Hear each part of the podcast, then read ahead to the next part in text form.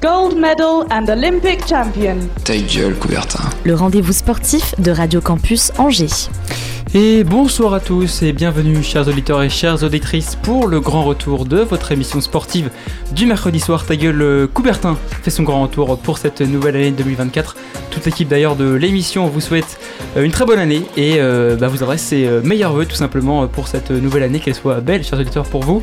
Juste avant de commencer cette, cette émission, je vous présente les chroniqueurs qui m'accompagnent ce soir. Un plateau 100% masculin et une régie 100% féminine. Et on commence par Pierre, comment ça va Pierre qui là pour la première fois à mes côtés? Oui, exact, première fois tous les deux. Ça va super. Et toi, euh, Justin? Bah écoute, ça va très bien, très content de faire euh, ma rentrée ici à, ta gueule Coubertin. Je remplace Hugo, en effet, si les plus assidus auraient remarqué. Parce que j'ai terminé, normalement, c'est Hugo qui, devrait, qui aurait dû être à ma place ce soir, mais petit contretemps, du coup, c'est moi qui, le remplace. Pierre, tu t'occupes de la première chronique du soir sur euh, Franz Beckenbauer. Ouais, ça, faire un petit retour sur la légende que c'était et montrer son impact sur l'histoire de ce sport. Effectivement, qui lui euh, bah, est mort il n'y a pas si longtemps que ça justement. C'est ça, ce lundi même. Voilà, donc une petite chronique euh, assez intéressante juste après le, flash info avec moi également Camille qui est là. Comment ça va Camille? Ça va très bien et toi? Bah écoute, ça va super comme je le disais à Pacom. Toi Camille, tu t'occuperas de la deuxième chronique aussi du soir sur un combat entre euh, Benoît Saint-Denis et Dustin Poirier, c'est ça hein? C'est exact, il a été annoncé hier donc c'est un combat très entendu et du coup je vais vous présenter un peu le combat. On verra ça dans la troisième et dernière partie de l'émission. Et enfin, je termine ce tour de table par euh. Comment ça va, Pacom Bah écoute, euh, ravi euh, de faire cette première de l'année à tes côtés. Et bah, en espérant que tout ça se passe bien. Hein. Bah ouais, on espère. Normalement, il n'y aura pas de quoi. Je, ne pense pas, pas comme tu t'occupes du quiz et du débat ce soir. Un petit débat sur Kylian Mbappé. Un petit débat qui sera chaud, je pense. Hein. Oui, on verra. On parlera un peu de l'avenir de Mbappé et potentiellement si c'est risqué ou judicieux pour lui de se rendre au Real Madrid comme les rumeurs le prétendent. Encore et toujours des rumeurs qu'il l'envoie au Real Madrid. On verra ça dans la deuxième partie de l'émission. Et je termine par Fantine qui est en régie. Comment ça va, Fantine? Coucou Justin, bonne année. Mais merci, toi aussi. Merci. Est-ce que ça va? Tu, tu, reprends tes marques en régie après deux semaines euh, sans pratiquer là? Ouais, écoute, ça va. En plus, ils n'avaient pas là, mais écoute, ça le fait, ça le fait. Bah écoute, si ça le fait, je te propose tout de suite de passer à... au flash info de l'actu du sport en juin de cette semaine. Toute l'actu du week-end en deux minutes? C'est maintenant dans ta gueule Coubertin. Et on débute ce flash info par le SCO, puisque la compétition a repris pour les hommes d'Alexandre Dujeu qui affrontait samedi dernier le Stade Brestois, club pensionnaire de Ligue 1 dans le cadre des 32e de finale de la Coupe de France. Dans une rencontre serrée sur le terrain de stade Francis Leblé dans le Finistère, nos Angevins se sont inclinés sur la plus petite démarche, un but à zéro, avec justement un but encaissé à la 63e minute par Martin Satriano. Les scoïstes sont donc éliminés et pourront se concentrer dorénavant sur le championnat de Ligue 2 où ils sont actuellement leaders avec deux points d'avance sur la JOCR. Et il faudra défendre cette première place dès samedi à 19h pour un déplacement en Corse face à Bastia. Mais la compétition n'a pas encore repris partout. Eh oui, effectivement, on commence par euh, évoquer les hommes de Victor Varas qui peuvent se féliciter de leur première partie de saison puisque le score rugby figure actuellement à la deuxième place de sa poule de Fédéral 3 avec 35 points. Ils accusent un retard de 7 points sur le solide leader qu'est les Sables d'Olonne et possèdent un point d'avance sur les troisièmes que sont partenaires. Équipe justement que le SCO affrontera samedi 21 janvier prochain à 13h30 au stade de la Baumette. Le championnat n'a pas non plus repris pour, en Détroit féminine avec les filles de la Croix-Blanche qui sont toujours en pause hivernale et affronteront 3, le dernier de leur poule avec 0 points, à domicile dans un match de la peur, puisque nos Angevines, il faut le rappeler, sont avant-derniers de ce classement, également le samedi 21 janvier prochain. Et on finit par le SCO handball et les hommes d'Issamtej qui sont eux aussi encore en trêve de fête, puisque leur prochain match n'aura lieu que le 2 février prochain à domicile face à Valence les coups de 20h30. On rappelle qu'au classement, le SCO est 13ème de sa poule sur 16 équipes avec 10 points et possède 4 points d'avance sur la zone de relégation. On file sur les parquets de basket maintenant. Et pas de match depuis le début d'année 2024 du côté de l'EAB qui reste, on le rappelle, hein, sur 6 défaites consécutives en Pro B. Le dernier match en date euh, face à La Rochelle, perdu 100 à 92 le 27 décembre dernier. La compétition reprendra pour les joueurs d'Ali Bouziane, à qui il ne reste sans doute plus beaucoup de temps à la tête de l'équipe, ce vendredi à 20h à domicile et à moins face à Aix-Maurienne, équipe 4e de, 14e pardon, de ce classement, alors que les Angevins, eux, sont 17e et avant-dernier. Du côté des féminines et de l'UFAB, nos Angevines ont effectué leur reprise en LFB, la première division féminine nationale, dimanche dernier face à Saint-Amand-Hainaut, équipe qui avait éliminé l'UFAB en 2023 en Coupe de France. Au terme d'une rencontre serrée, ce sont les joueuses d'Aurélie Bonan qui se sont finalement imposées 61-77 61-77, c'est bien ça, grâce notamment à une très belle performance de la pivot Massembi Kaba, auteur de 21 points, 6 rebonds et 6 passes décisives. Au classement, cette victoire fait le plus grand bien à nos joueuses qui remontent à la 7ème place du championnat avec 17 points. Le prochain match aura lieu ce samedi 19h face aux Lyonnaises de Lasvel, classées juste devant nos Angevines au classement. Et on finit par ce tour de l'actu avec les Ducs d'Angers. Et oui, on finit, euh, on fait le point sur nos Ducs qui, eux, ont eux aussi fait le chemin de la reprise en Ligue Magnus.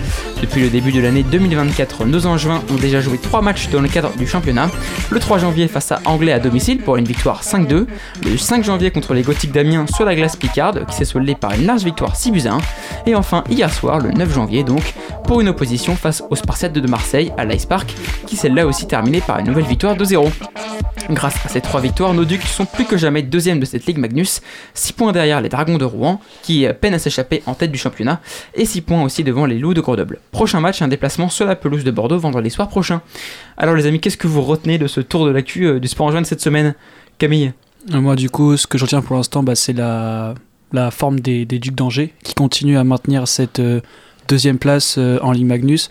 Les Dragons de Rouen ont l'air euh, partis du coup pour euh, rester premiers, donc c'est bien que les Angevins maintiennent cette deuxième place et continuent leur, euh, leur série de victoires.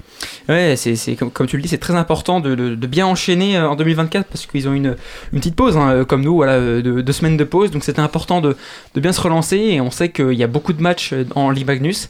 Donc euh, voilà, ils ont enchaîné trois matchs en même pas une semaine là, donc c'était important de, de- d'enchaîner ces trois victoires.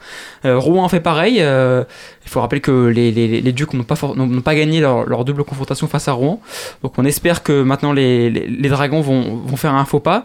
Euh, maintenant, ils sont pas aussi euh, forts que l'année dernière. L'année dernière, ils s'étaient très vite échappés. Euh, cette année, c'est pas pour l'instant le, le cas. Donc, on, on va voir. La, la saison est encore longue en Ligue Magnus. On espère que nos Ducs vont pouvoir accrocher cette, cette première place. Toi, Pierre, qu'est-ce que, qu'est-ce que tu retiens de cette semaine? Moi, c'est plus le résultat du SCO football avec la défaite face à Brest. Mm. C'est un peu malheureux. ça, comme tu l'as dit, il n'y a qu'un but d'écart. Et euh, on l'a vu, même Brest a été un peu tendu à la fin parce qu'avec le carton rouge euh, pris par euh, le joueur brestois qui était Mm. rentré euh, juste avant. Effectivement. Et ouais. euh, malheureusement, euh, bah, c'est un mal pour un bien, on peut dire, parce qu'ils sont éliminés. Je on se doute qu'ils n'auraient pas gagné la compétition. En tout cas, ils auraient pu faire un parcours honorable. Ouais. Ça le reste tout de même avec une place en 32e de finale. Mais surtout, maintenant qu'ils sont leaders du championnat avec deux points d'avance, ils peuvent se concentrer donc sur ce championnat pour au minima remonter en Ligue 1 et potentiellement aller chercher le titre. Ouais, bah, c'est, ce qu'on espère. hein. On rappelle le SCO qui vient de descendre cette année après une saison cataclysmique en Ligue 1. Ce sera assez rare hein, de, de remonter tout de suite et surtout de, de remporter ce championnat de Ligue 2 qui est quand même assez euh, serré et quand même assez euh, compétitif cette année avec beaucoup d'équipes. Euh, tu l'as dit, un peu dommage cette défaite face à, face à Brest 1-0. Après, quand, tu, on, quand, quand on regarde les stats, c'est vrai que Brest a été plus dangereux, mais c'est vrai que le carton rouge à 5 minutes de la fin, ça n'a pas changé grand chose. On aurait pu, peut-être sur un malentendu, ça aurait pu passer parce que Brest, on le rappelle que ça fait un, gros début de saison en Ligue 1. Maintenant, comme tu l'as dit, euh, on sait peut-être qu'ils auraient fait euh, huitième de finale, quart de finale, on, on saura pas. Donc euh, voilà, dans, tous les cas, le SCO ne serait pas allé au bout, comme tu l'as dit, en tout cas, ça aurait été une très grosse surprise. Et maintenant, bah, le calendrier sera plus allégé et ils pourront se concentrer sur, la Ligue de toi. Qu'est-ce que, qu'est-ce que tu retiens? Et bah moi je vais retenir la performance de l'UFAB. Donc euh, comme tu as pu dire, elles avaient euh, subi euh, une défaite assez sévère en Coupe de France face à. Effectivement, et tu- on, on était là, on, Ouais. on avait suivi les résultats ensemble. Et le fait qu'elles arrivent à se reprendre en ce début de saison face à l'équipe justement contre qui elles avaient perdu, je pense que ça va leur permettre une certaine remise en confiance et bah ça leur permet aussi à la fois de débuter très bien euh, cette nouvelle année. Donc euh, franchement, euh, bonne performance à retenir de la part des joueuses d'Aurélie Bonan.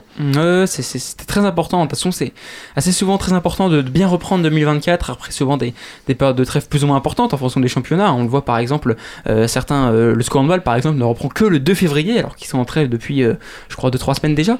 Donc c'est assez long et bien reprendre 2024 c'est quelque chose d'important. C'est ce qu'ont bien fait l'UFAB. Donc on espère que ça va suivre dans les prochaines semaines. Et bien écoutez, sur ce, je vous euh, propose de passer tout de suite à la première chronique de ce soir. Petite virgule. Pierre, nous t'écoutons pour cette première chronique. Et oui, merci Justin. Ce soir, j'aimerais parler de quelque chose qui me semble très important pour tous les amoureux de football. Si vous aimez ou connaissez le foot, le nom de Franz Beckenbauer ne vous est pas inconnu. L'information est tombée lundi 7 janvier en fin de journée. Le Kaiser s'est donc éteint. Sa santé était fragile depuis quelques années. Il apparaissait de moins en moins dans les médias allemands et était parti en Autriche se reposer. Il a subi nombreuses opérations depuis 2015 et le, le décès de son fils l'aura changé à tout jamais. Malheureusement, son décès est envisageable, ses derniers passages à la télévision montraient grandement sa souffrance et sa maladie. Sa disparition en Allemagne est très compliquée à vivre, lui qui représentait une Allemagne victorieuse post-Seconde Guerre mondiale. Après ce préambule on ne peut moins joyeux, j'aimerais revenir avec vous sur l'histoire de Franz Beckenbauer et son importance pour l'histoire du foot. Retour sur la carrière d'un des plus grands joueurs de l'histoire. Né en Bavière en 1945, Franz Beckenbauer commence le football au Bayern Munich en étant formé au poste d'attaquant. Il disputera son premier match en juin 1964. Repositionné milieu de terrain lors de la montée du Bayern en Bundesliga, Beckenbauer éclabousse le championnat de sa classe et sa technique. À seulement 19 ans, il dispute la Coupe du Monde avec l'Allemagne de l'Ouest, où il marque 4 buts et se fera découvrir aux yeux du grand public.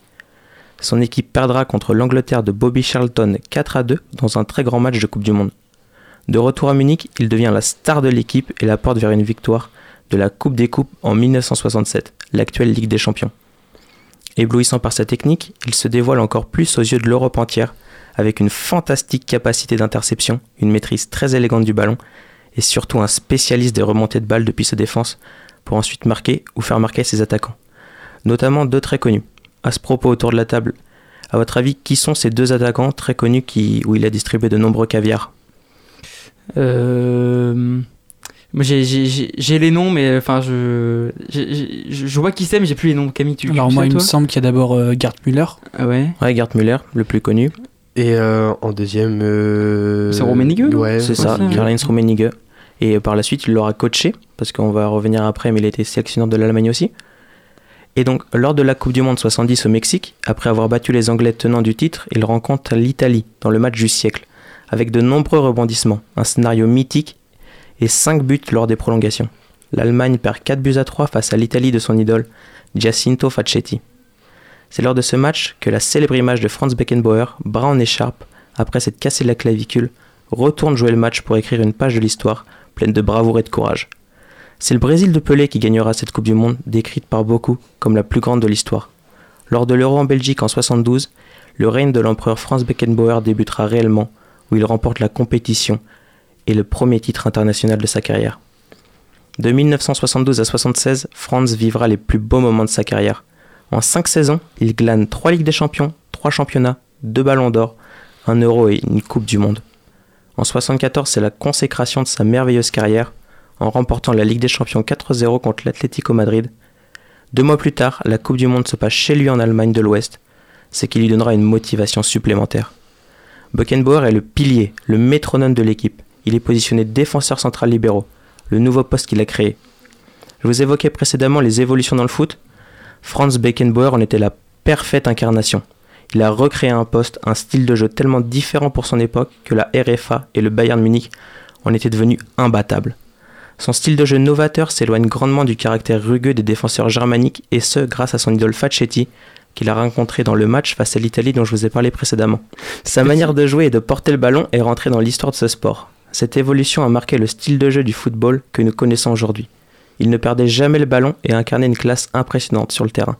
C'était un créateur. Il organisait tout le jeu en rempartant de derrière. Ce fut le premier joueur à faire des passes de 40 mètres. Beckenbauer était une révolution pour le football. En finale, même l'équipe des Pays-Bas du prince d'Amsterdam Johan Cruyff ne peut rien faire face à la puissance de cette Allemagne menée par son maître à jouer. Cette victoire en finale 3 buts à 2 a permis à Beckenbauer de remporter le Graal suprême, la Coupe du Monde. Cette dernière ligne à son gigantesque palmarès lui a permis de remporter un euro, une Ligue des Champions et une Coupe du Monde ainsi qu'un Ballon d'Or. À votre avis, qui sont les seuls à avoir réussi le même exploit? Euh, Bah, déjà, euh, un joueur euh, qui l'a accompagné euh, pendant une longue période de sa carrière, Müller. Ouais, Müller, en effet, lui aussi, deux fois présent. Et pour moi, je pense qu'il y a également euh, Zinedine Zidane qui a C'est ça. ramassé un paquet de trophées de distinction personnelle sur sa route. C'est ça, le Ballon d'Or. Et sachant que Zidane a gagné tous ses trophées, mais en lui en de 98 à 2001, donc lui en 3 ans. Et en 1975, il gagne la Ligue des Champions contre Leeds. Et en 1976, il remporte de nouveau la Ligue des Champions face à Saint-Etienne 1-0 en étant dominé par les Verts dans le célèbre match des poteaux carrés, sans doute le pire cauchemar des Stéphanois. je confirme. En 1976, il gagne le Ballon d'Or, faisant de lui une superstar mondiale au même titre que Johan Cruyff ou le roi Pelé. À ce propos, après avoir tout gagné sous la tunique bavaroise, il décide d'aller vivre le rêve américain et part jouer avec une autre très grande star, ce même roi Pelé, au Cosmos de New York, où il y fera trois saisons en gagnant trois fois le championnat. Il revient en Allemagne du côté d'Hambourg, puis repart pour une dernière saison dans son club de New York pour y terminer sa carrière de joueur. Dès 1984, il reprend la sélection nationale d'Allemagne pour l'Euro, remportée par les Français de Platini. En 1986, il perdra la finale de la Coupe du Monde face à l'Argentine de Diego Maradona. Il remporte la Coupe du Monde 1990 face à cette même équipe argentine 4 ans plus tard. Il devient le deuxième homme à remporter la Coupe du Monde en tant que joueur et entraîneur, comme le regretté Mario Zagallo, décédé récemment malheureusement, et rattrapé par un certain Didier Deschamps. À la surprise générale, il s'engage avec l'OM de Bernard Tapie en tant qu'entraîneur, on ne retiendra qu'un passage anecdotique de 6 mois pour la star allemande. En 1994, il revient au Bayern comme président du club, en raflant de nombreux trophées. Par la suite, il sera vice-président de la sélection allemande et présidera le comité de candidature pour la Coupe du Monde 2006 en Allemagne. Ce rôle dégradera son image publique quelques années plus tard après des soupçons de blanchiment d'argent, ce qui lui fera un grand mal. C'est le premier et le seul défenseur à avoir remporté deux fois le ballon d'or. Cependant, ce n'était pas un simple défenseur. Lui qui symbolisait à merveille la mutation du football allemand qui modifiera le football pour toujours. Il a tout remporté en sélection et en club, individuellement et collectivement. C'est le meilleur joueur du football allemand, le plus grand défenseur de l'histoire, avec 840 matchs et plus de 100 buts en carrière. Du jeune ailier munichois au grand défenseur central dominant le monde, s'est construit un mythe, mais surtout un surnom intemporel, en français l'empereur et en allemand Der Kaiser. Merci, merci Pierre euh, pour cette euh, magnifique euh, chronique qui a repris, où tu as repris toute la carrière de Franz Beckenbauer. Et c'est là qu'on se rend compte quand même que c'était un très très grand monsieur, un palmarès plus long que je sais pas, enfin c'est palmarès peut-être encore inégalé aujourd'hui, alors pas, forcément, mais c'est vrai qu'on se rend compte de, la légende qu'il était. Euh, et euh, bon, malheureusement, il nous a quittés, mais euh, il était déjà très, pas, pas, très bien en point quelques, depuis quelques années. Ça semblait un peu inéluctable, mais toujours triste hein, de, de, perdre des grandes légendes. Là, ça fait quelques, quelques années qu'on en perd pas mal. Hein. Pelé, il, y a, y a deux ans, c'est ça, Pelé Déjà? C'est ça, il y a deux ans. Il y a deux ans, il y a un peu voilà, dans les années de, entre 2010 et 2020. Maradona aussi, il n'y a pas si longtemps. Hein. Bah, une page se tourne, clairement. exactement. On rentre dans la période, malheureusement, où on perd ces légendes vivantes, et maintenant défuntes, du football euh, mondial. Et ben, merci Pierre beaucoup pour cette chronique. Et nous, bah, je vous propose de passer tout de suite à la première pause musicale.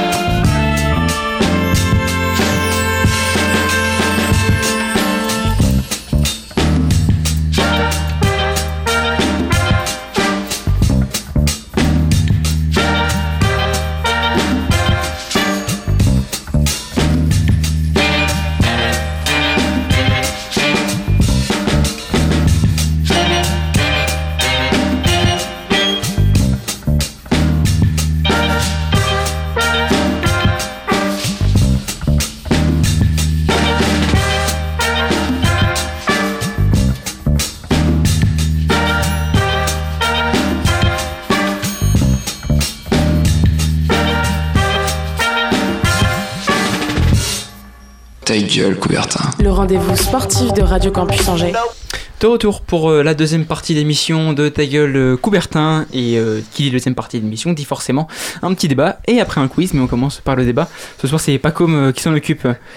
Donc euh, nous allons parler de Kylian Mbappé, Kylian Mbappé pardon, et euh, de son grand amour euh, avec le Real Madrid. Mais avant tout ça, nous allons juste euh, recontextualiser un peu sa longue histoire avec ce club. Donc tout d'abord, Kylian Mbappé a suscité l'intérêt du Real Madrid dès ses débuts spectaculaires à l'AS Monaco en 2016-2017, illuminant la Ligue 1 et avec une prestation tout juste exceptionnelle en Ligue des Champions. Les rumeurs de son transfert vers le Real Madrid ont alors enflammé les médias, mais à l'époque, il décide de rejoindre le Paris Saint-Germain en 2017. Pendant des années, les spéculations sur un éventuel transfert de Mbappé vers le Real Madrid ont persisté. En 2021, alors qu'il entrait dans sa dernière année de contrat avec le Paris Saint-Germain, ces rumeurs se sont intensifiées. Le Real Madrid semblait être alors la destination probable pour la star française. Finalement, un accord de dernière minute pour prolonger son contrat avec le PSG a été annoncé le 21 mai 2022, juste avant le dernier match de la saison contre Metz. Cela a mis fin temporairement aux spéculations sur un transfert vers le Real Madrid. À présent, le joueur natif de Bondy est libre depuis 10 jours pour entamer des pourparlers avec n'importe quel club. Sans surprise, les spéculations sur une éventuelle opportunité pour le Real Madrid refont surface. Je vous pose alors la question, à 25 ans, pensez-vous que ce soit une décision judicieuse ou risquée pour Mbappé de rejoindre le Real Madrid? Sacrée question, sacrée question qui revient sur la table. Vraiment, j'ai l'impression que c'est le feuilleton de chaque, euh, euh, chaque année depuis, euh, depuis 2-3 ans. Euh, comme tu l'as dit, bon, c'est quelque chose qui revient souvent. 25 ans déjà qu'il y a Mbappé. Waouh! On l'a vu grandir. Ah ouais, waouh! Tu, tu m'as sorti la date de sa première saison avec, avec Monaco, Ouais. 2016-2017. Ah oui, ça, ça fait loin. À 25 ans, je pense, Kylian, il est temps de partir. Ah bah, il est clairement un tournant de sa carrière. Là, c'est le moment. De toute façon, je... c'est possible qu'il prolonge. Euh, Il y avait encore Al Relaifi qui a fait une. Déclaration, Déclaration euh, dans chez- l'équipe ce matin, ouais. Et même chez Rotten sans flamme, euh, il me semble que aujourd'hui ou hier. hier. Et, euh, ouais. et donc, il expliquait que pour lui, bah, le Paris Saint-Germain était le meilleur club pour euh, la progression de Kylian Mbappé. Cependant, moi, selon moi, c'est pas le cas. Je pense que vraiment, il est à un tournant de sa carrière où il faut partir. Là, il a déjà. Il n'a pas gagné la Ligue des Champions, mais il a déjà les records avec Paris. Il est euh, meilleur buteur de l'histoire du club. C'était un argument qui a fait qu'il a prolongé. La première fois qu'il a prolongé, euh, même si euh, des petites questions sur son contrat avec euh, le fait que le maillot été fiché 2025, mais en réalité c'est 2024 plus 1. Donc ce qui a créé un petit souci. Et ce- ceci dit, je pense que c'est le moment de partir au Real. Après, il y a la question, c'est est-ce que c'est bouché ou non? On sait qu'ils ont perdu Benzema l'année dernière. Et là, donc apparemment, José Lu, qui est l'actuel numéro 9 euh, prêté par l'Espagnol Barcelone, devrait être conservé pour l'année prochaine, c'est ce qu'annonce As en tout cas. Et euh, Hendrik, donc euh, la pépite Hendrik brésilienne de 2006, donc c'est-à-dire Qui vient de, de Palmeiras. c'est ça, il va avoir 18 ans, et bien euh, va arriver cet été euh, en 2024. Donc le poste de numéro 9 n'est pas bouché parce que ça reste Kylian Mbappé, mais on sait que sa position préférentielle c'est en haut à gauche. Cependant, il y a déjà Vinicius. Est-ce que le redécaler dans l'axe avec Vinicius et Rodrigo serait une bonne opportunité pour lui, pour sa progression et pour avoir autant de liberté qu'il a à Paris Je pense pas. Mais je pense que s'il doit quitter Paris, ce serait le meilleur club pour lui parce qu'on sait qu'il y a une histoire d'amour à, aller conquérir là-bas. Ouais, c'est- clair que le, Real Madrid, euh, enfin Kylian Mbappé, le Real Madrid a toujours fait rêver Kylian Mbappé, ça c'est une certitude. Euh, maintenant, est-ce que c'est le bon club? C'est une très bonne question. Euh, moi, je, je, je pense que avec en gros sa, petite crise de, de, de, de, jalousie en fait qu'il a faite quand il a signé, en fait, il a dit bah moi je veux mon équipe l'année prochaine. Il a réussi à faire partir Lionel Messi, il a réussi à faire partir euh, Neymar cet été, et il s'est construit une équipe autour de lui euh, avec ses potes, avec Dembélé, avec euh, Colomani. Alors, c'est vrai que s'il quitte le club maintenant en fin de contrat, c'est vrai que je je suis supporter parisien, euh, je, je- Mm. vraiment là je, je suis, je suis hyper énervé parce que il a fait euh, sa crise pour qu'on recrute des gens autour de lui, ses potes et tout. Enfin, c'est- des gens avec qui qui- qu'il est côtoie en, en équipe de France et qu'il parte maintenant au Real Madrid. Je pense qu'il aurait mieux fait de partir il y a deux ans, comme tu le soulignais, euh, Paco, que maintenant. Je pense que c'est plus compliqué de partir maintenant qu'il y a deux ans. Camille, qu'est-ce que t'en penses toi? Bah pour moi, justement, ce nouveau projet de construction avec euh, Dembélé, Colomani, ça aura un goût euh, d'inachevé.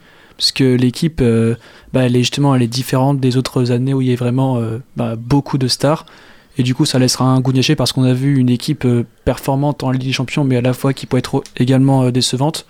Donc pour moi, partir, ça serait vraiment la bonne année pour Mbappé. On connaît toute l'histoire d'amour qu'il a pour, pour le Real Madrid avec Ronaldo et également ses idoles de jeunesse Zidane.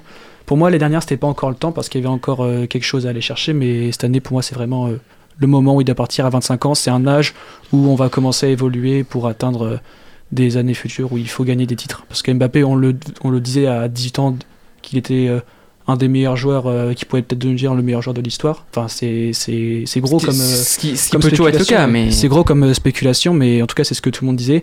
Et là, on arrive à 25 ans où il a gagné que des championnats, des coupes euh, nationales, et on Une voit zéro Ligue des Champions. Ouais, une Coupe du Monde, pardon, j'ai oublié d'évoquer. Mais on voit zéro Ligue des Champions et zéro euh, Ballon d'Or sur le palmarès. Ouais, et rappelons qu'il fait, rappelons qu'il fait troisième au Ballon d'Or cette année, c'est sa meilleure place. C'est vrai que co- comme, comme tu le dis, euh, comme vous l'avez dit tous les deux, pardon Pierre et Camille, 25 ans, c'est un, âge charnière. Euh, parce que c'est- un âge où tu deviens de, plus où tu arrives dans la force de l'âge en fait et, tu deviens encore plus mature que, que ce que tu n'étais avant. Euh, maintenant, difficile de dire si le Real serait une bonne équipe pour lui parce que comme tu l'as souligné Pierre, il y a Hendrik qui arrive, José Lou, bon José Lou il sera jamais titulaire au Real Madrid, faut, faut, le concéder, mais il sera toujours là en remplaçant. Et, et sur les côtés, bah, t'as Vinicius et t'as Rodrigo, donc c'est compliqué. Et en plus ils ont Bellingham. Bon Bellingham c'est un peu bizarre le poste qu'il a aujourd'hui au Real, mais euh, peut-être que le Real ne, pourrait pas être la bonne option parce que comme tu l'as dit, euh, dans l'axe c'est pas forcément sa position préférentielle. Alors Maintenant, il y a d'autres clubs qui sont intéressés par Kylian Mbappé. hein. Il n'y a pas que le Real Madrid. Euh, on parle notamment peut-être de, lui en Angleterre. Maintenant, est-ce que la Première Ligue c'est aussi un championnat euh, bon pour lui? Toi, pas comme qu'est-ce que tu en penses? Est-ce que bonne ou mauvaise chose pour le, Real Madrid de, de, prendre Kylian Mbappé libre? Euh, bon déjà dans tous les cas, euh, en parlant de Mbappé au PSG, je pense qu'il a tout fait et qu'il ne pourra pas aller plus loin tout simplement avec ce club. Il a atteint le paroxysme de son niveau possible, je pense, au sein de la capitale. En revanche, est-ce que partir à Madrid serait la bonne idée? Alors euh, Madrid c'est un club euh, historique avec euh, une histoire complètement folle tout simplement et se rediriger maintenant vers le club espagnol, pour moi c'est à double tranchant.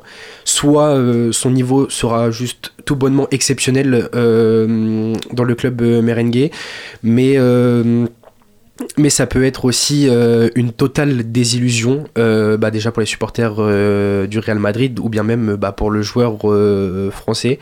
Je sais que, bah, comme tu as dit, il y a énormément de clubs anglais, du moins deux, qui ont vraiment été annoncés sur le dossier Mbappé. Donc, bah, premièrement, Liverpool, qui en, parle, qui en parle pas mal. Et je sais que United euh, serait aussi pas mal intéressé euh, par Mbappé. Alors euh, maintenant, est-ce que Liverpool serait la bonne idée Même s'ils sont actuellement premiers d'Angleterre, je vois mal un Kylian Mbappé dans cette équipe de Liverpool. Et un Mbappé à United, ça serait bah, comme suivre un peu les pas de son idole Ronaldo, mais on sait que c'est une équipe qui est en pleine reconstruction, qui a encore du mal sur certains points. Après, est-ce qu'on pourrait voir un duo peut-être euh, à double neuf euh, Rashford euh, Mbappé se créer en pointe de cette équipe pour potentiellement relever, relever le niveau de United c'est encore à voir. Mais du coup, je tiens ma position sur le transfert de Mbappé aux côtés du Real Madrid. Pour moi, ça sera tout simplement à double tranchant. On ne peut pas forcément prévoir l'avenir.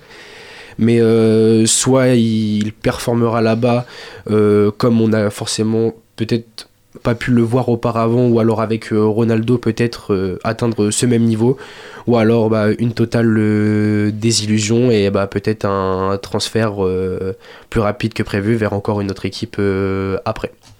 Ouais, c'est bah, c'est à double tranchant, comme, euh, comme tu le dis, on peut pas prévoir euh, ce qui va se passer. Euh, et puis surtout, je pense que s'il va au Real, va falloir qu'il change de mentalité, parce que Kylian Mbappé actuellement à Paris Saint-Germain, c'est bon, on le surnomme tête de noisette, c'est ça, enfin grosse tête quoi en gros. Au Real Madrid, il va falloir qu'il calme son ego, quoi, parce que Real Madrid, c'est vraiment beaucoup plus collectif. Il y a, il y a des joueurs tout aussi euh, élégants, enfin, et, et très- et tout aussi forts que Mbappé. Je pense notamment à la saison de, de Bellingham en ce moment. Donc, euh, s'il est amené à rejoindre le Real Madrid, il va être amené à changer son comportement aussi. Bien. Mm. C'est surtout que euh, au Real Madrid, c'est une institution. Mm. Non, sans, sans manquer de respect au Paris Saint-Germain ni à ses supporters, mais le, le Real Madrid, c'est 14 Ligues des Champions, c'est le plus grand club de l'histoire euh, du monde. Et euh, déjà, c'est que mon avis personnel, mais quand tu es un grand joueur, si tu veux vraiment marquer l'histoire, faut aller minimum au Real ou au Barça. On l'a vu avec Ronaldo et Messi. Je, pense qu'il n'atteindra pas ce niveau-là parce que c'est tout impossible, je pense. Mais euh, il doit changer, donc comme tu l'as dit, son, sa mentalité, mais c'est surtout qu'il sera obligé parce que et ils ne lui feront pas de cadeau comme le Paris Saint-Germain lui a tout donné et a tout donné à beaucoup de joueurs aussi, mais moins que qu'il a donné à Kylian Mbappé. Et surtout que son style de jeu, on parlait de lui en première ligue. Mbappé, il est très fort dans beaucoup de compartiments du jeu, mais sa plus grande qualité, on l'a vu dans les Coupes du Monde, on l'a vu dans les gros matchs, on l'a vu face au Barça en 2021, c'est lancer euh, derrière le dos des défenseurs en profondeur, Mm. sans lui manquer de critique, parce que c'est absolument pas un tout droit. Il sait faire tellement de choses. euh, C'est sans doute actuellement avec euh, Haaland et Bellingham les meilleurs joueurs au monde. Mm. Mais euh, on se voit de plus en plus qu'au Paris Saint-Germain, c'est un jeu de position. Ça lui convient moins parce que du coup, il est soit en numéro 9, soit il dézone beaucoup puisqu'il a quand même beaucoup de liberté en allant sur la gauche. Mais il n'est plus lancé en profondeur comme avant et il, redescend de plus en plus. On le voit en équipe de France également en tant que numéro 10. Bon, il l'a dans le dos, mais on a l'impression qu'il essaie d'incarner ce poste-là en essayant de faire le jeu. Cependant, c'est pas simplement ses qualités. Il était, comme je l'ai dit, les meilleurs dans, lancés dos au jeu pour ensuite euh, marquer des buts, comme on l'a vu euh, face au Real Madrid euh, l'année où Donnarumma fait la boulette. Mm. Il y a des compartiments du jeu qui feraient que je pense que l'adaptation en première ligue serait pas forcément la bonne et potentiellement plus en Espagne. Ouais, bah écoutez, euh, on verra tout ça. En tout cas, le, le, le dossier n'est n'est pas encore terminé, il vient tout juste de débuter, donc tranquillement, voilà. Fermez les réseaux sociaux, voilà. On, on attendra les officialisations parce que là, ça va fuser de partout. Euh, merci euh, Paco, mais merci euh, messieurs pour ce débat. Je vous propose de passer tout de suite au, au quiz. Est-ce que Fantine, tu, tu, tu peux jouer? Oui, Fantine qui, qui joue à ce quiz. Donc, je vous rappelle, on lève la main quand on a euh, la réponse. Combien de questions, mon, mon cher Paco, pour ce quiz? Euh, 10 10 questions. plus Très bien. bonus. Magnifique, magnifique. Euh, 10 ou 11 questions, on verra. Bah écoute, je te laisse commencer. Moi, je regarde si jamais Fantine lève la main. Donc, euh, première question. En cette nouvelle année 2024, marquée par les retours et les débuts, nous abordons notre première question concernant le retour de Rafael Nadal. Après une absence de plus d'une année, le vénéré ancien numéro 1 espagnol a effectué son retour lors du tournoi de Brisbane, affrontant un adversaire des plus familiers. Pourriez-vous me dire qui était cet adversaire? Justin, Dominique Thiem? C'est ça. ah, Camille, Ah, je le savais, j'ai j'ai oublié le nom là. Aïe, aïe, aïe, aïe, aïe. Et puis euh, Pierre, il l'avait pas dit. Pierre, il. Non, mais c'est- celle-là, je l'avais pas. J'attends les prochaines questions. Donc, euh, premier point pour Justin. Donc, euh, toujours côté tennis, mais qualification pour l'Australian Open. Quel joueur français suivi par 109 000 abonnés sur YouTube a atteint son objectif en remportant son premier match de qualification de Grand Chelem en battant son compatriote père Ah, c'est Jules Marie. C'est ça. Bon, je, je, je- je précise, on lève la main à la fin des questions. Mais c'est pas grave, c'est pas grave. Pierre, il savait aussi, mais. euh, Pierre, tu savais? Ouais, ouais, ouais. Mais le tennis, c'est pas son domaine. Non, j'attends les prochaines. Donc, euh, changeons de sport désormais en parlant football et transfert du Paris Saint-Germain. Donc, euh, le jeune brésilien Lucas Beraldo a rejoint l'équipe jusqu'en 2028, mais d'où provient exactement ce joueur brésilien? Oui, Euh, il provient de Sao Paulo. c'est ça. Ouais, moi je. Ancien je- joueur je du ne l'avais Sao pas. Paulo FC. Ouais, mais, mais comme il y a beaucoup de transferts de brésiliens, Lyon pareil, là ils ont recruté de, de mecs de, de Botafogo. Merci, voilà. Ouais. Moi je suis perdu. Moi.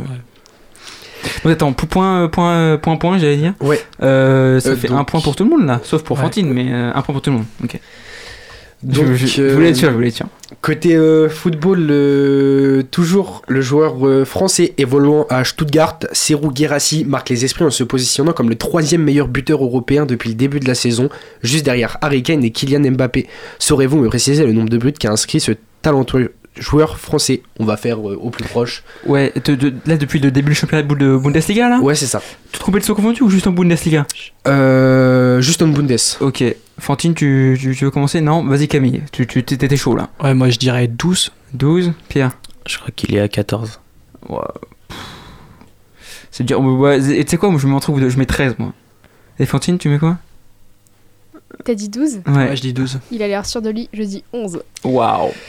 Euh, donc, qui a dit 14 Oh, Pierre c'est Pierre. Donc, euh, non, le joueur français euh, se place actuellement avec 19 buts. et 19 Ouais, buts c'est- énorme. égalité avec Haaland. Ok, waouh. Ah, bah, Excuse-nous, euh, excuse-nous Siro. Donc, On t'a sous-estimé. Donc euh, maintenant, dernière question football, et nous allons parler classement en cette mi-saison, faisant un tour des premiers dans les 5 grands champions, euh, championnats européens. Donc euh, êtes-vous capable de me les citer tout simplement? Vas-y Camille, t'as levé en. Alors, en France, le PSG. Ouais. En Angleterre, Liverpool. Mhm. En Espagne, est-ce que c'est toujours Gironne le leader? Ah, il nous faut une Je certitude. rien. Je dirais Gironne quand même. En Allemagne, c'est le Bayern. Et en Italie, ah, c'est Milan Euh, donc euh, non, il y a trois mauvaises réponses. Je suis nul. Cher Pierre, vas-y, Ouais. nous t'écoutons. Euh, donc Liverpool, Paris, Leverkusen, l'Inter et le Real. C'est ça. Donc ouais. euh, le Real de Madrid se place euh, premier à la différence de but Ouais, avec ils, euh, ils sont égalisés de points. C'était un petit peu. euh, Ouais. Ouais, à noter la très grosse saison de Giron. hein. Pour l'instant, pour Ouais. l'instant, effectivement. Et euh, donc ouais, Leverkusen qui se place actuellement premier de Bundesliga. Très, très, très, très beau jeu, euh, bah, le Bayern Leverkusen de Xabi Alonso.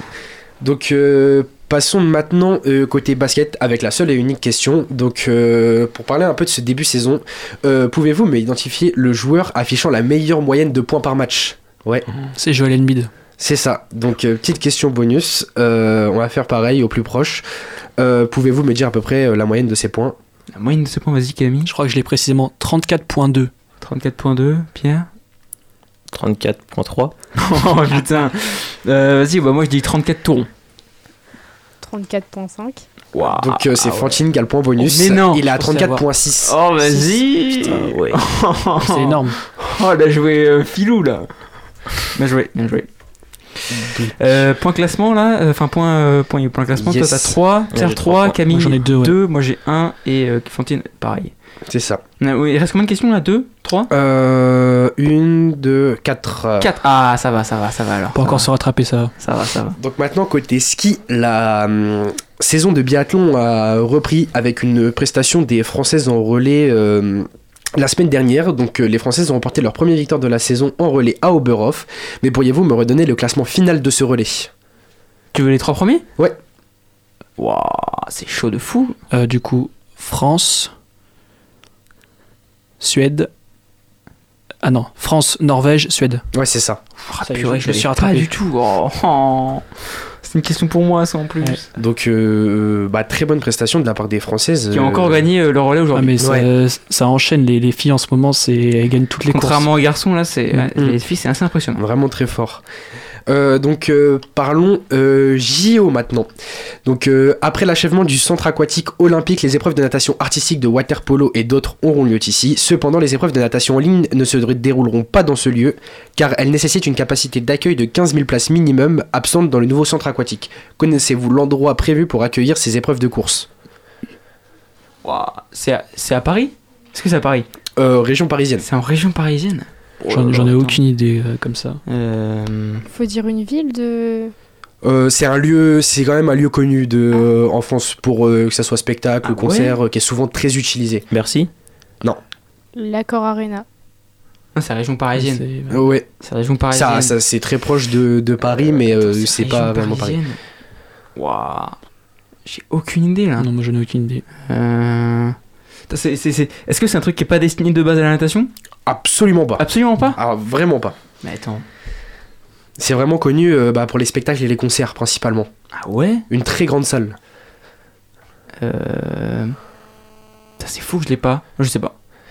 Personne J'ai- ne- non. Non, je J'ai sais j'ai- tout. Moi, je sais pas. Très bien. Bah ça se déroulera à la Défense Arena de Nanterre. Ah Ah purée. Oh là là. Ah bah ouais. oui. Ah ouais non. Bah ouais. Ah, je- je- on aurait pu l'avoir. Ouais, mais c'est quand même nul qu'ils puissent pas organiser justement la natation dans euh, le stade qu'ils ont construit pour. euh, Ouais, malheureusement, euh, il ne peut accueillir que euh, environ 5000 personnes. Et Ce qui est- la... ce qui est déjà pas mal. C'est C'est déjà pas mal, énorme ouais. déjà. Mais euh, la Fédération euh, internationale de, nar- de natation bah, euh, demande au minimum 15 000 places euh, d'accueil pour euh, les Mm, courses. c'est énorme. euh, de Mais au, au moins, on réutilise déjà un bâtiment euh, C'est ça. qui est construit. ça. Après, c'est la grosse ambition des, des JO, accueillir tout le monde, Ouais. Ouais. brasser le monde dans, dans Paris. Donc, euh, bah, pas de points. Pas de point. Pas de point. Donc, euh, toujours côté JO et natation, euh, l'une des jeunes stars mondiales de la natation russe a déclaré qu'elle ne participerait pas aux Jeux Olympiques en raison des conditions imposées par le CIO aux athlètes russes. Connaissez-vous le nom de cette personne? T'as des propositions, peut-être? Non, t'en as pas? Euh, Ah, purée. euh, Oh là là, je sais pas du tout. C'est. euh, ouais, je sais pas du tout.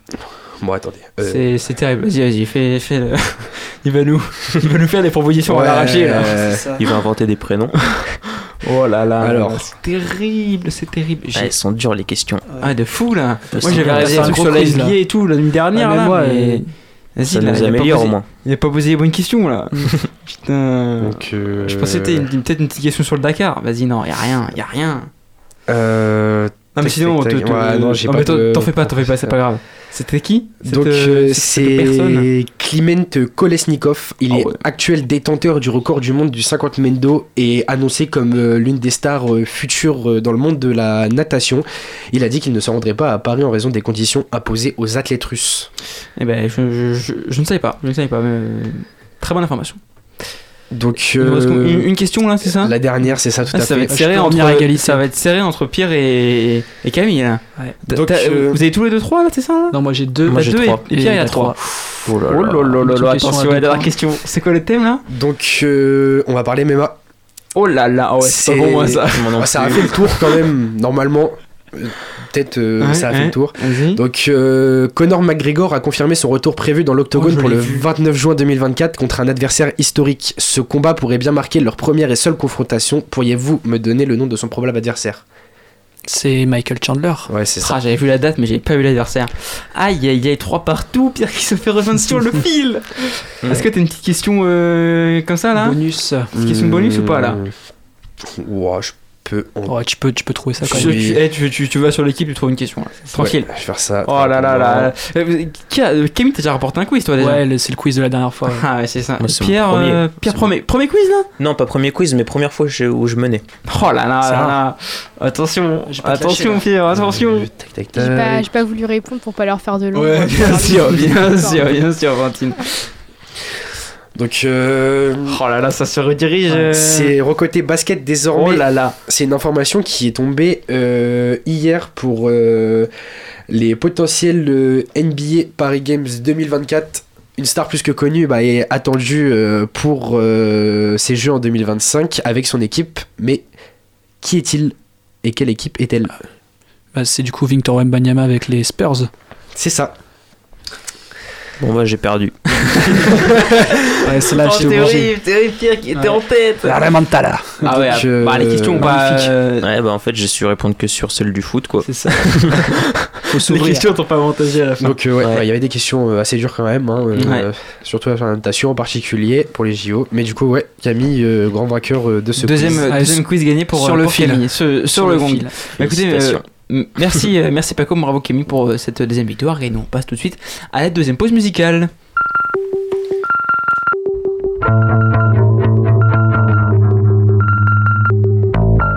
There are places that the sun never found. There are victims and villains in town. There are traces that they left on the ground.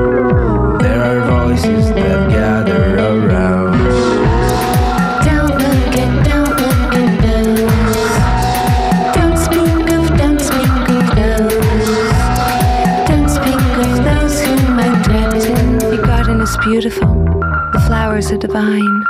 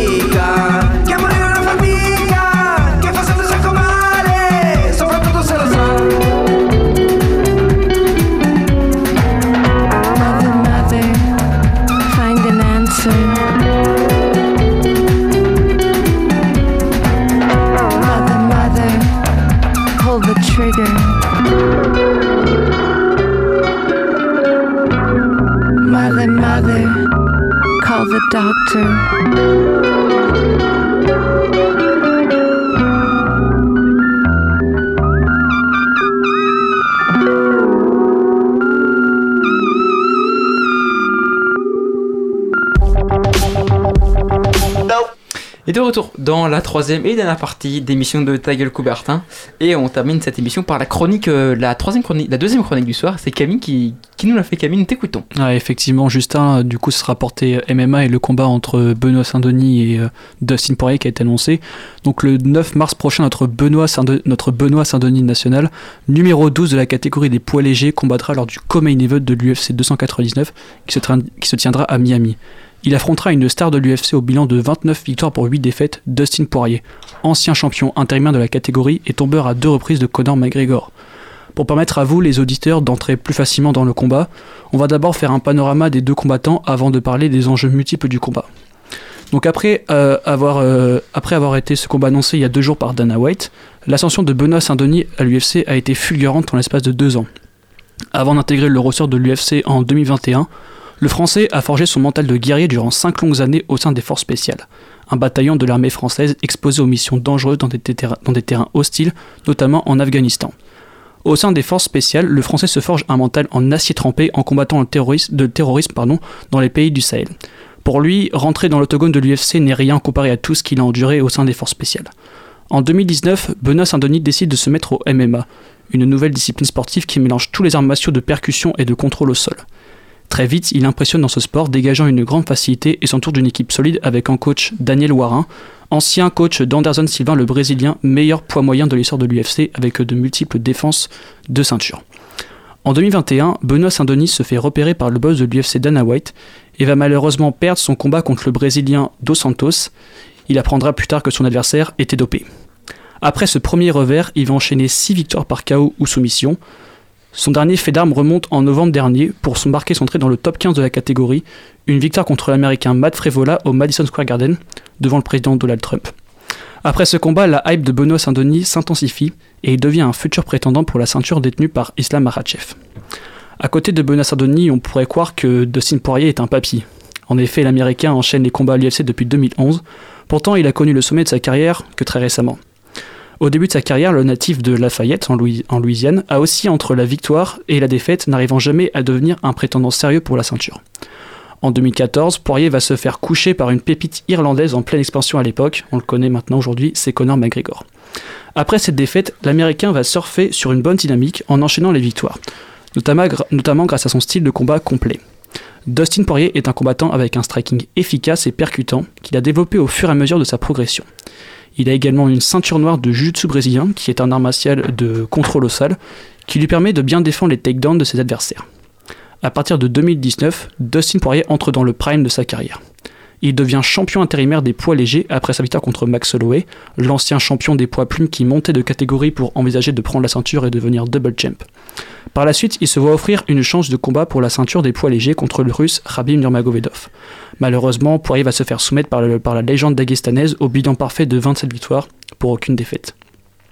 Après cette défaite, Poirier va relancer sa hype en battant du coup deux fois Conor McGregor. Il va ainsi obtenir une nouvelle chance pour le titre à son nouveau champion Charles Oliveira. Malheureusement, il va se faire soumettre par le Brésilien. Son dernier combat remonte en juillet 2023 qui s'est soldé sur une défaite par Justin Gagey sur un violo KO pour la ceinture BMF. Ce combat est donc décisif pour l'avenir des deux combattants. BZ doit confirmer son statut de nouveau prétendant pour la ceinture, et cela contre un top 3 de la catégorie.